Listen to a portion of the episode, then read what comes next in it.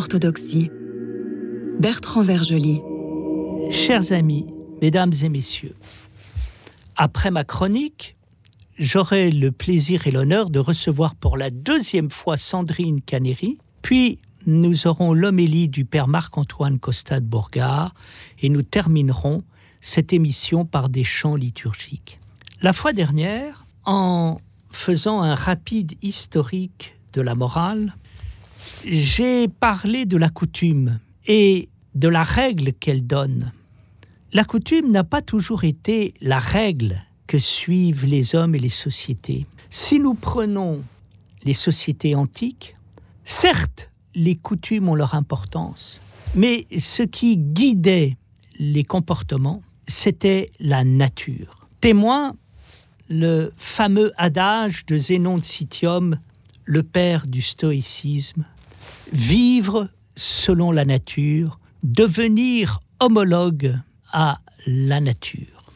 Ce que les anciens appelaient nature n'a rien à voir avec ce que nous, nous appelons nature. Nous appelons nature l'environnement et nous entendons par environnement essentiellement les règnes de la nature, minéral, végétal, animal, je dirais essentiellement le règne végétal et animal. Nous voyons la nature par rapport à nous, par rapport à ce qu'elle peut nous procurer. Et nous espérons bien sûr pouvoir continuer à bénéficier de ces bienfaits, d'où l'importance de l'écologie et des mesures environnementales qui sont prises pour la préservation de la nature. Mais pour les anciens, la nature, ce n'était pas les espaces verts ou les animaux cela renvoyait à l'essence divine de la réalité. La nature, c'est l'ordre de la nature. Et derrière l'ordre de la nature, c'est la manifestation de ce qui apparaît, car c'est bien cela qui est à la base de la nature. Le mot nature vient du terme latin nascor qui veut dire naître, et la naissance renvoie à l'apparition, c'est-à-dire au phénomène. La nature, c'est un phénomène, c'est une apparition apparition marquée par la splendeur du cosmos. Les anciens voyaient la nature comme une œuvre d'art qui avait été forgée par les dieux. Et le sens de la nature était pour eux le sens de la beauté. Vivre selon la nature, cela voulait dire vivre selon l'harmonie qui existe à l'intérieur de la nature, l'harmonie qui existe en nous, vivre en mettant en harmonie notre harmonie intérieure avec l'harmonie extérieure. Cette vision très harmonieuse a donné chez les anciens l'éthique, la manière d'être, qui consiste à se nourrir de la nature en vivant celle-ci de l'intérieur. Cette nourriture de la nature a donné naissance à la sagesse.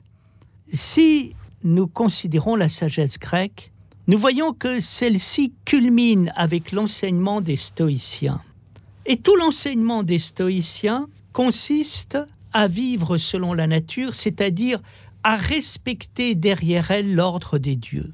Plus en profondeur, que veut dire cet ordre?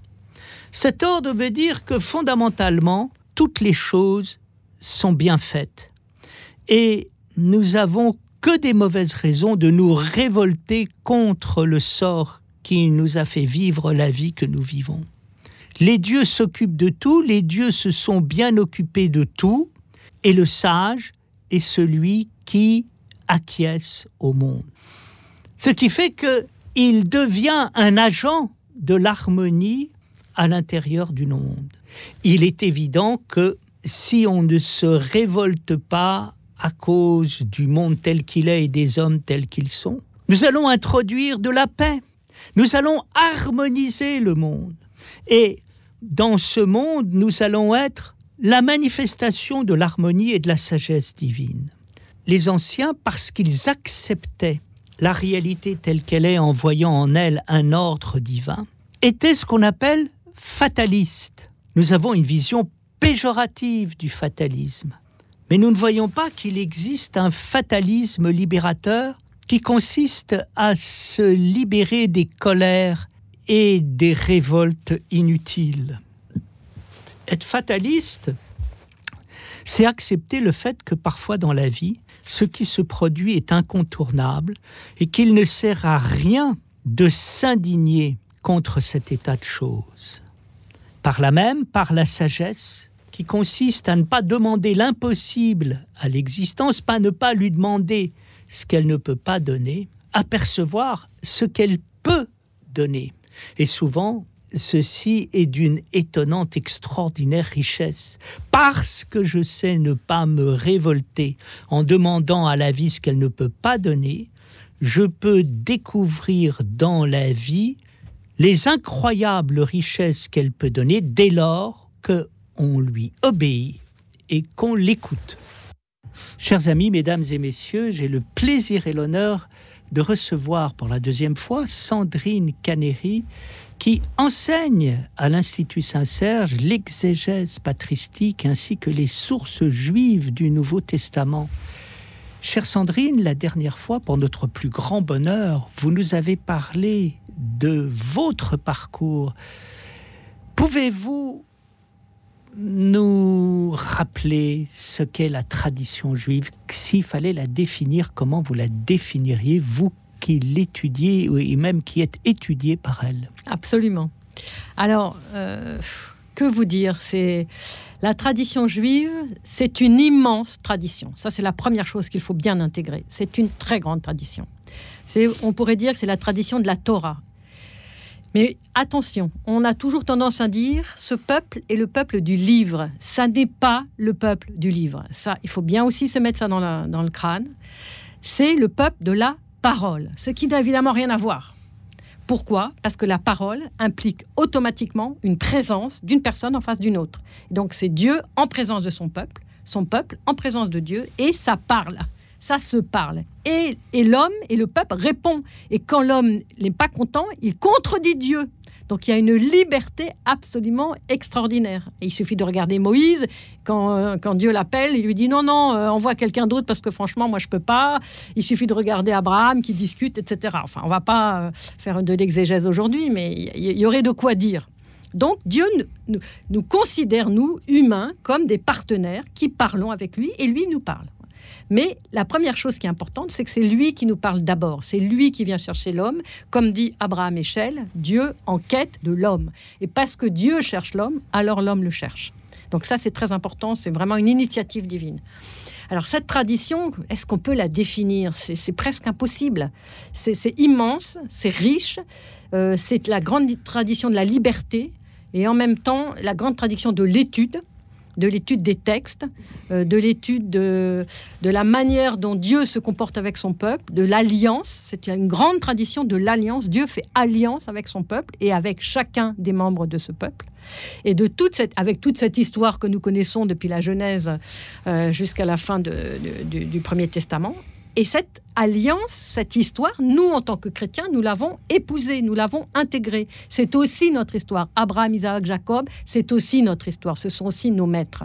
Et donc, comment nous, en tant que chrétiens, on se réapproprie cette histoire? Euh, Non pas pour dire qu'elle est dépassée, car, car malheureusement, certains le disent encore, mais pour dire qu'elle est intégrée et que nous continuons à marcher avec elle pour aller encore plus loin. Est-ce que vous seriez d'accord de dire que au fond, dans le judaïsme, il y a deux traditions. Il y a une tradition et il y a la tradition. C'est-à-dire que le judaïsme, c'est la tradition juive, mais c'est la tradition de toutes les traditions qui parlent à travers une tradition. C'est possible, on peut éventuellement dire ça, mais je ne suis pas sûr pour les traditions d'Extrême-Orient, par exemple. Voilà. Pour les traditions monothéistes, c'est certain c'est certain, parce que cette tradition juive a fécondé et le christianisme et l'islam. Mais c'est d'une certitude absolue. Alors, au-delà du fait historique, là, on, parle à un niveau ontologique. Oui. Et euh, effectivement, c'est là, il faudrait se situer sur quelque chose qui est très difficile pour nous à, bien comprendre, c'est ce qui embrasse tout. Oui, hein, oui, oui. Ah. Alors, pour moi, c'est une vraie source, c'est-à-dire c'est une vraie origine. Euh, c'est le Aleph, vous savez comment on prononce Aleph? Eh bien, si je vous dois vous dire Aleph, je vais faire. Mais il n'y a, pas, a pas de son en, soi-même. Ce qui donne le son Aleph, c'est la voyelle. Donc, par exemple, euh, quand, je dis émettre la vérité, il y a, au début du mot, il y a un Aleph. Mais Aleph, c'est la lettre de Dieu, c'est l'origine. C'est la lettre 1, c'est l'unicité. Absolue. Et dans cette unicité absolue, tous les humains de tous les temps sont, sont, sont compris en lui. Quoi. Et donc ça, c'est immense. Quand on a découvert ça et quand on l'a intégré, je veux dire, charnellement, eh ben, toute la vie a changé, quoi. Toute la vie a basculé. Quand vous devez enseigner la tradition juive à vos élèves, comment vous vous y prenez? Est-ce que vous avez un parcours euh, avec certains éléments fondamentaux et puis ensuite vous composez à partir de là? Alors malheureusement, je, n'ai pas une chair de malheureusement de mhm. tradition juive. Mhm. Je dois enseigner le Nouveau Testament. Donc, mhm. euh, mais le Nouveau Testament, euh, si on le regarde bien, 70% c'est une, intégration et une interprétation du Premier Testament qui, lui, est de la tradition juive. Mhm. Et donc, je voudrais essayer de montrer à mes étudiants, euh, même à partir du grec, puisque le Nouveau Testament est écrit en grec, même dans le grec, et le, grec est tout à fait étonnant sur certaines choses, parce qu'il reproduit des, des, schémas de l'hébreu au niveau grammatical, au niveau de la structure de, de la phrase, etc. Je montre à mes étudiants combien nous avons mal compris euh, certains, certaines péricopes parce que nous ne connaissons pas toute la, pensée juive qu'il y a derrière, toute la, toute la structure juive, toute la, la, manière juive de raisonner que le maître qui, était Jésus euh, avait et que tous ceux qui étaient autour de lui avaient. Donc ce qu'on est en train de comprendre, c'est qu'au départ, il y a le dialogue entre Dieu et l'homme. Ce dialogue entre Dieu et l'homme donne la tradition juive, et ensuite, à partir de là, la tradition grecque, qui et donc c'est des traditions, euh, je dirais, euh, contenues dans une tradition un peu comme dans des poupées russes, quoi. absolument, hein. absolument. C'est-à-dire que et pour aller à un moment vers ce qu'on pourrait appeler la tradition immémoriale, euh, qui a commencé de tous les temps. Peut-être. Peut-être. Ah. Mais ce qui est sûr, c'est que l'unicité absolue, elle est devant nous. Elle n'est pas derrière nous. Que, et d'ailleurs, quand on regarde, par exemple, quand on cherche les manuscrits de la Bible, il n'y a jamais eu un seul manuscrit de la Bible. Jamais. Il n'y a pas un livre parfait de la Bible ou même un manuscrit du Nouveau Testament qui serait le manuscrit original. Il y en a toujours plein en même temps. Donc il y a bien une multiplicité et que l'unité, elle est devant nous il y a toujours une chose qui m'a frappé dans l'évangile lui-même, c'est que jamais une parabole euh, n'est donnée toute seule.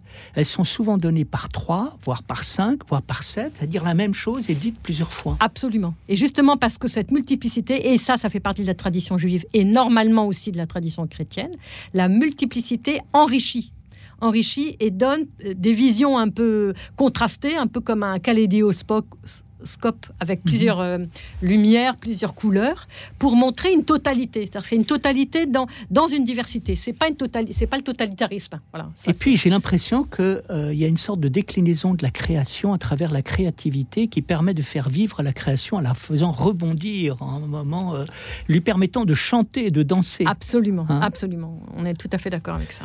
D'accord. Donc vous arrivez et, et, et donc avec mes étudiants, je leur montre cette multiplicité, c'est-à-dire qu'il y a il n'y a pas qu'une façon de penser. Euh, il n'y a pas une seule manière d'interpréter telle péricope ou telle parole du Christ. C'est très rare. Ça vos peut arriver, Vos étudiants sont surpris par ça ben, Certains sont surpris, mais en tout cas, ils rentrent, ils rentrent là-dedans, ils sont contents. Quoi, parce qu'ils découvrent, on, arrête de répéter, répéter, répéter incessamment ce que disent nos très saints pères. Et de jamais de dogmatisme, mais voilà. Euh, on, est, on a une liberté, voilà, une parole en mouvement, une liberté à partir du moment où, bien sûr, on est dans la tradition chrétienne. Hein, c'est évident. Cette, relation entre l'un et le divers, le divers, il n'y a pas un éclatement de voilà, mais il y a un enrichissement voilà, absolument, hein, absolument, voilà, absolument, Chère Sandrine, merci de nous avoir enchantés avec euh, la tradition hébraïque.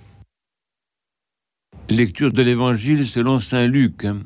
Gloire à toi Seigneur, gloire à toi. Soyons attentifs. En ce temps-là, Jésus entrait dans un village et dix lépreux vinrent à lui. De loin, ils dirent à haute voix, Jésus, Maître, fais-nous miséricorde.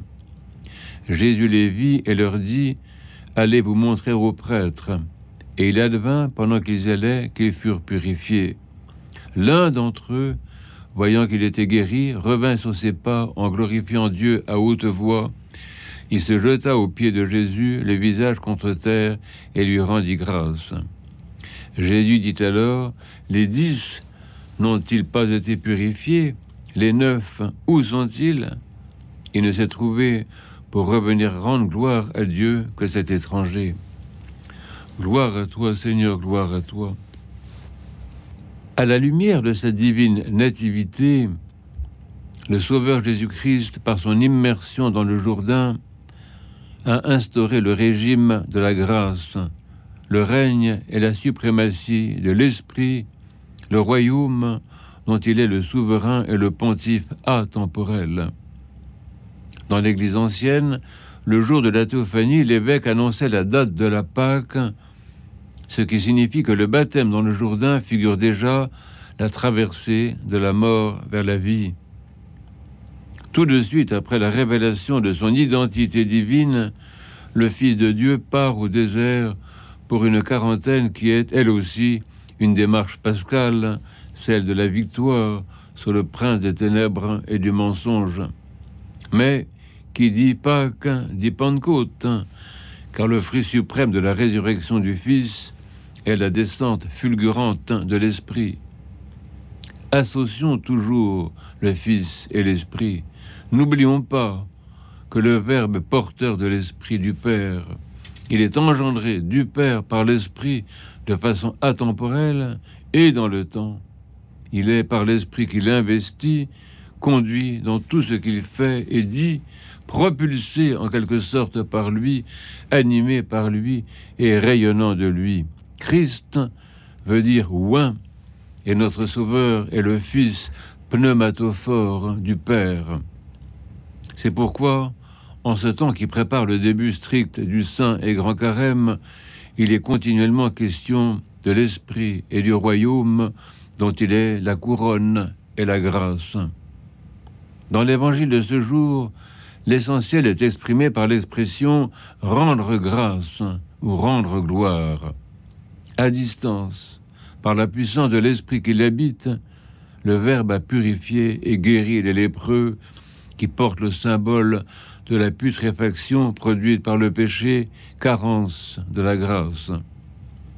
Le Fils a ainsi irradié la grâce incréée qui vient des entrailles paternelles de Dieu et que communique l'Esprit du Père.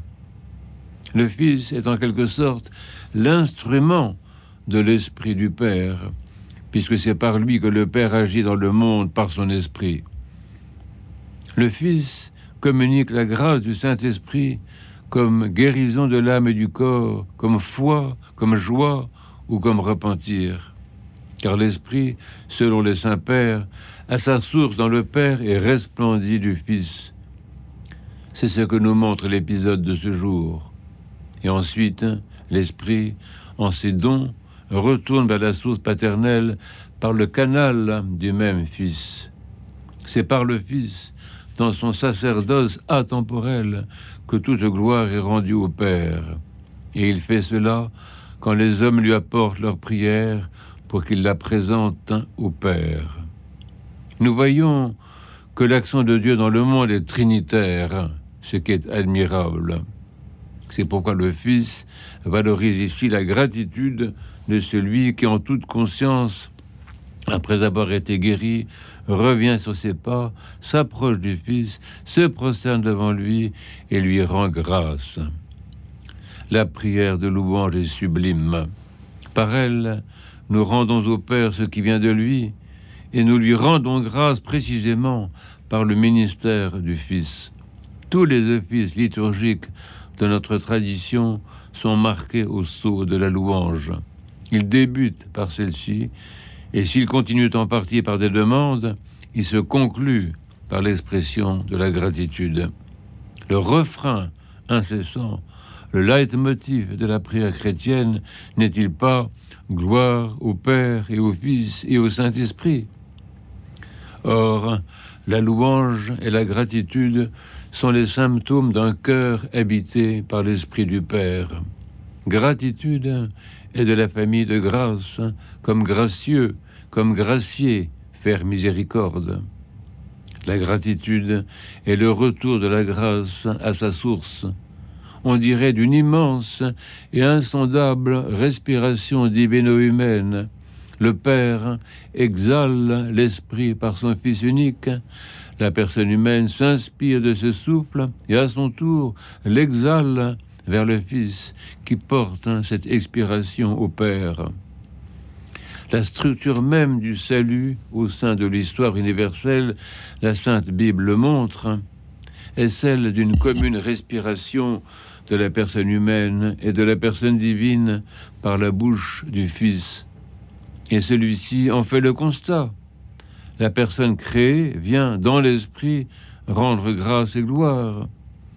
Le Fils du Père est venu dans le monde nous apprendre à respirer ainsi du même souffle que le Père et être affilié à lui.